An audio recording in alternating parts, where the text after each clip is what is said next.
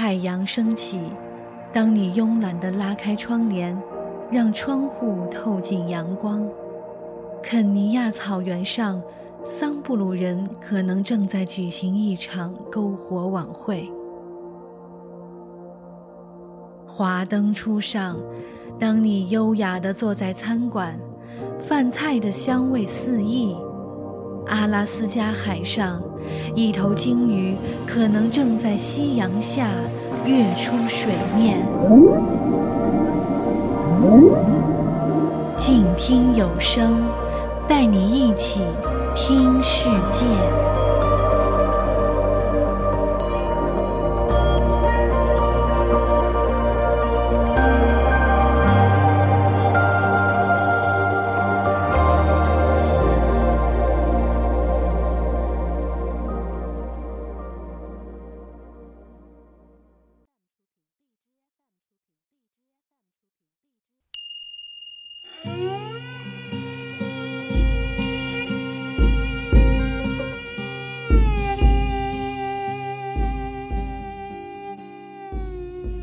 欢迎您收听《静听听世界》，我是佳琪。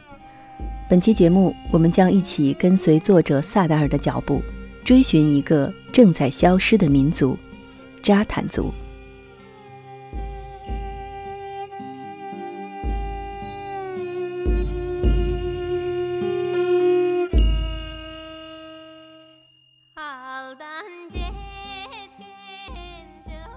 扎坦人生活在库苏古尔，意为蓝湖之地，是蒙古北部与图瓦共和国的边境，有六点五万平方公里。他们骑着雄壮的驯鹿，逡巡于常青森林与冰雪盖顶的高山之间，是这片神秘地域的守护者。十一月的一个寒冷的早晨，驯鹿列队而行。轻柔地踩碎萨彦岭山坡上的积雪，形成一条步道。我和一对扎坦人一同旅行。这里的气温随便就能跌破零下三十度，空气在我胡子上结了一层霜。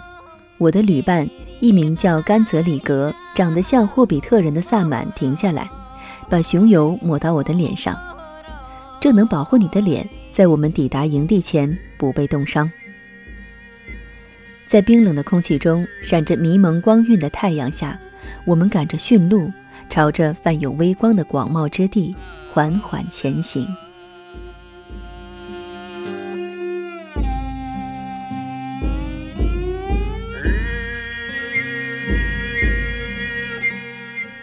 萨彦岭是古代萨摩耶德人的家乡，大约三千年前，他们豢养了驯鹿，到青铜时期末期。萨摩耶德人向北迁徙，将驯鹿的领地扩展到西伯利亚，但一小波人留了下来，他们就是扎坦人的祖先。唐代编年史中就有对出没在萨彦岭中的扎坦人部落的记载，后世史书称他们为乌梁海森林中的人。十三世纪，马可波罗遇到一只既没有羊也不养奶牛。豢养一种山地牛的部族，成吉思汗的长子术赤战胜过这个部族。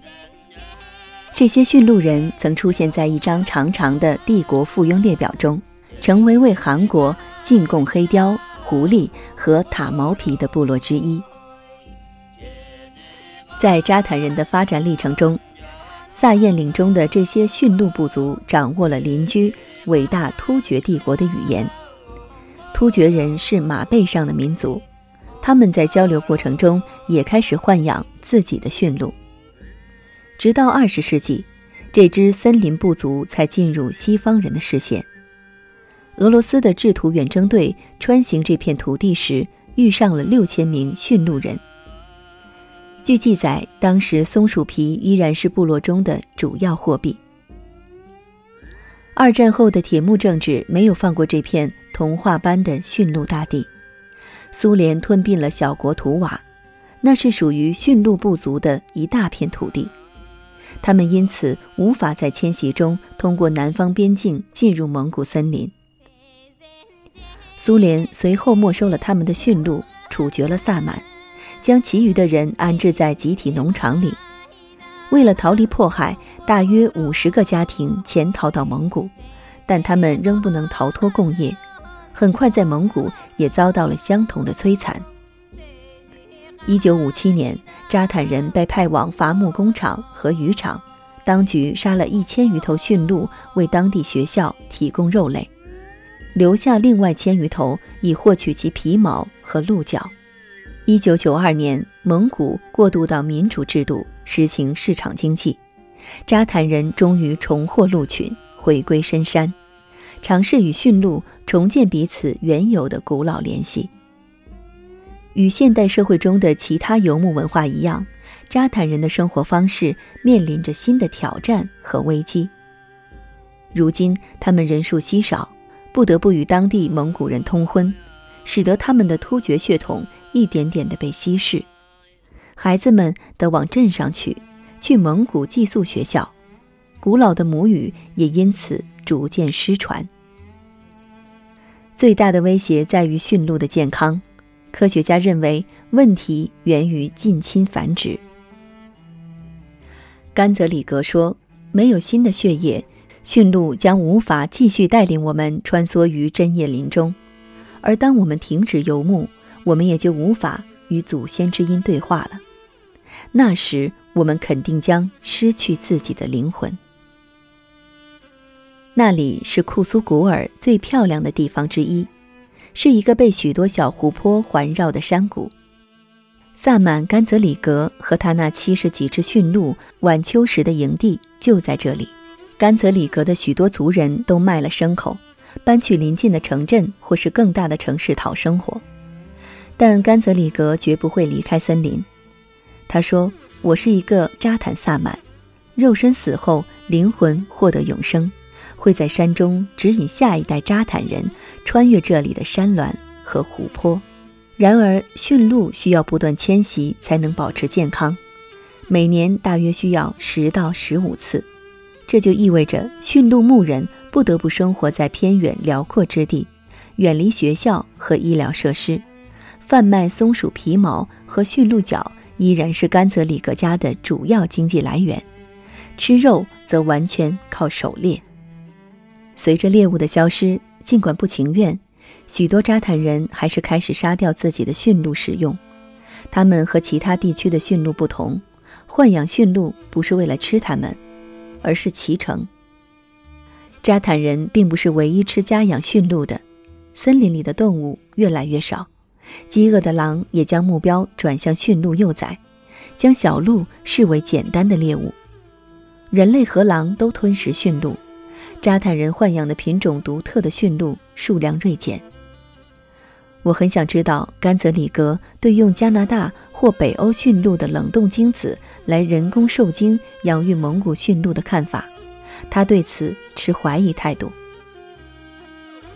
过去的几千年间，扎坦人精心培育了这些性格温顺、拥有厚实脊背、可以供人骑着穿越森林的驯鹿品种。北欧驯鹿生活在寒带草原上，是完全不同的品种。它们的脊椎脆弱，完全不适合骑乘。只有图瓦的驯鹿品种相似，它们也被用于托运重物。一九九八年，一个叫驯鹿基金会的非营利组织到图瓦买了些驯鹿，但他们发现图瓦的驯鹿并不适宜长途旅行，大多数在抵达新家园前就死了。幸存的也已经非常的虚弱。甘泽里格是个悲观的人，他这一生都不断听到生活可以变得更美好的虚假希望。如今，他相信解决方法只有一个：我们必须把命运掌握在自己的手中。我们豢养的驯鹿是由这片林地养育的，与依旧在萨彦岭中称王的野驯鹿是同一品种。在旧时代，扎坦人会捕捉野生驯鹿与自家的交配，防止近亲繁殖。苏联统治时期，随着扎坦人定居于集体农场，驯鹿被没收，这种古老的方式也被遗忘了。我在甘泽里格帐篷里的火堆边研究远征计划，外面暴风雪肆虐，火焰橘色的光从火盆的裂缝中露出来，它是帐篷里唯一的光源。甘泽里格开了一瓶伏特加，漫漫长夜中的第一瓶。第二天早上，孩子跑进我们的帐篷，报告说夜里有驯鹿跑了，朝积雪颇深之处去了。如果我们不在驯鹿通过关隘前逮到它们，就永远失去它们了。他们会朝着边境而去，最终加入野生驯鹿群。只要几周后，他们就完全野了。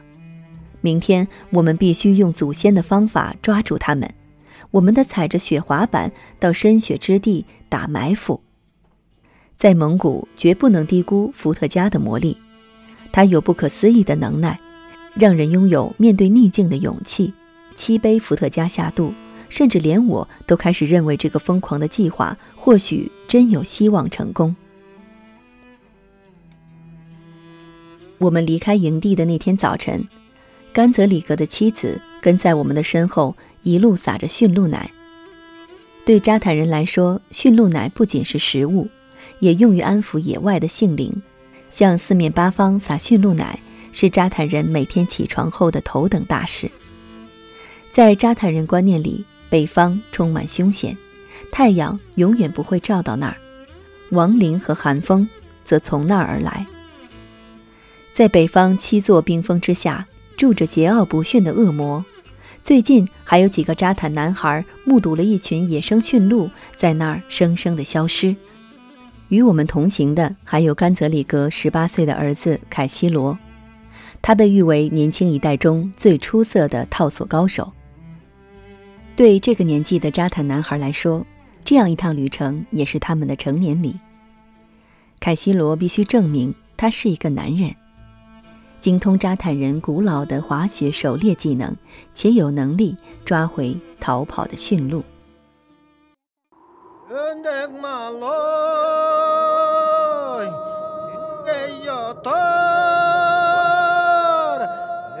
当我们爬上冰川，准备包抄驯鹿时，寒潮来袭，中午气温就降到零下三十度。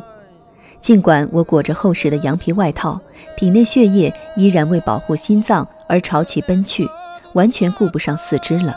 甘泽里格见我逐渐面无血色，再次停下来，在我脸上涂了些雄汁。我们在四十度上坡的山峦中爬了两个小时后，胯下驯鹿喘着粗气，再也走不动了。亚丹、凯西罗和奥克瑟徒步继续前行，沿着一条更为迂回的上道攀上山脊，来到驯鹿可能出现的上方山坡。我坐在雪地调整相机，此时猎人们已经开始往山坡下滑了。他们悄悄地在极稀深的粉雪地中加速滑行，驯鹿也进入了视线。他还没看到或是嗅到猎人的气味。突然，奥克瑟撞到一块岩石，石崩之声穿破天际。凯西罗随后也撞了上去。驯鹿发现了山坡上的猎人，迅速朝山下奔去，但由于积雪太深，速度大受影响。只有亚丹这位老滑雪冠军保持着速度和轨迹，最终甩出绳索。很可惜，他没有套住鹿，只差了几英寸。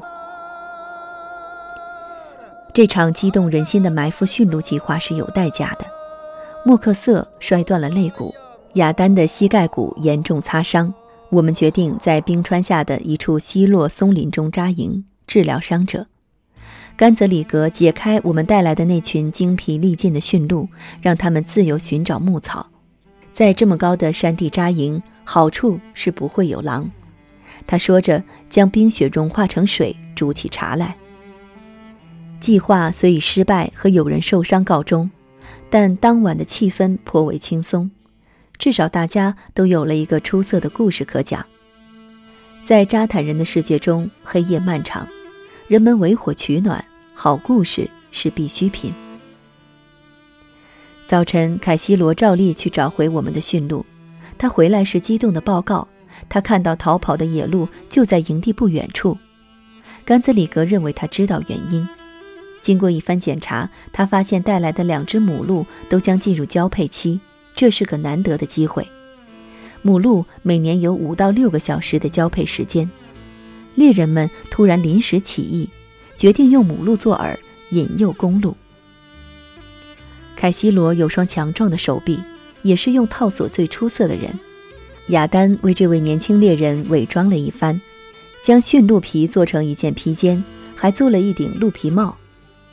莫克瑟把一对鹿角绑在凯西罗的肩上，就这样带着两只作为诱饵的母鹿，我们追踪着野鹿的踪迹，深入山脉，最终在一座冰湖边发现了一头公鹿。凯西罗弯着腰走在两头母鹿中间，向猎物前行，其余人躲到树林中隐蔽起来。这头公鹿一开始非常的谨慎，小跑着离开是非之地，但两头母鹿挑逗地晃着尾巴，这一场景对他来说实在是无力抵抗。公鹿渐渐靠近母鹿，他们表达兴趣的方式是叉开后腿，放低背脊。就在此时，凯西罗果断甩出绳索，稳稳地将鹿角套住。发狂的公鹿试图飞奔逃跑，把猎人也往雪地里拉扯。尽管凯西罗的腿力不支，他的手臂依然稳健，用力的同时小心翼翼地避免伤到鹿脖子。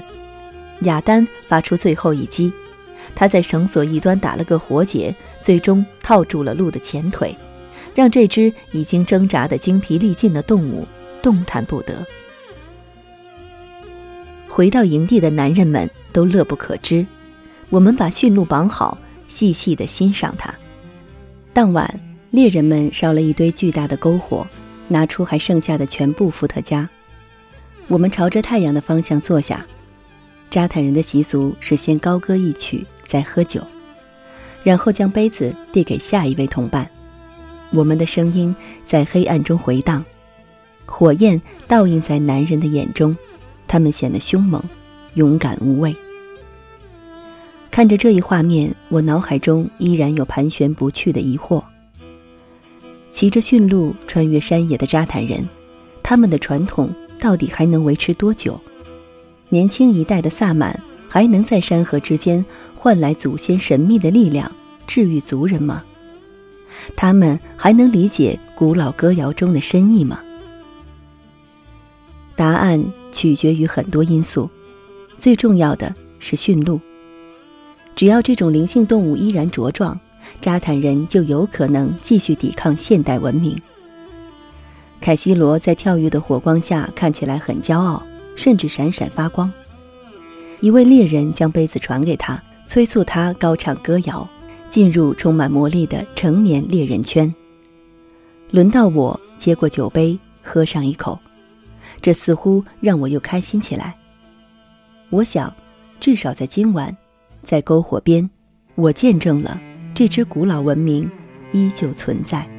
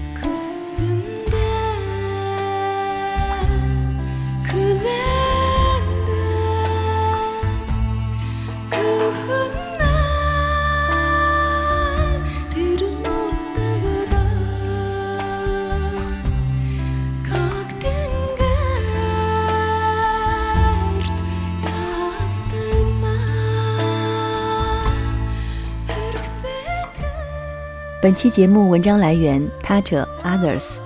如果您也喜欢他们的文章，欢迎订阅公众微信号他者 Others。我是佳琪，让我们下一期一起继续听世界。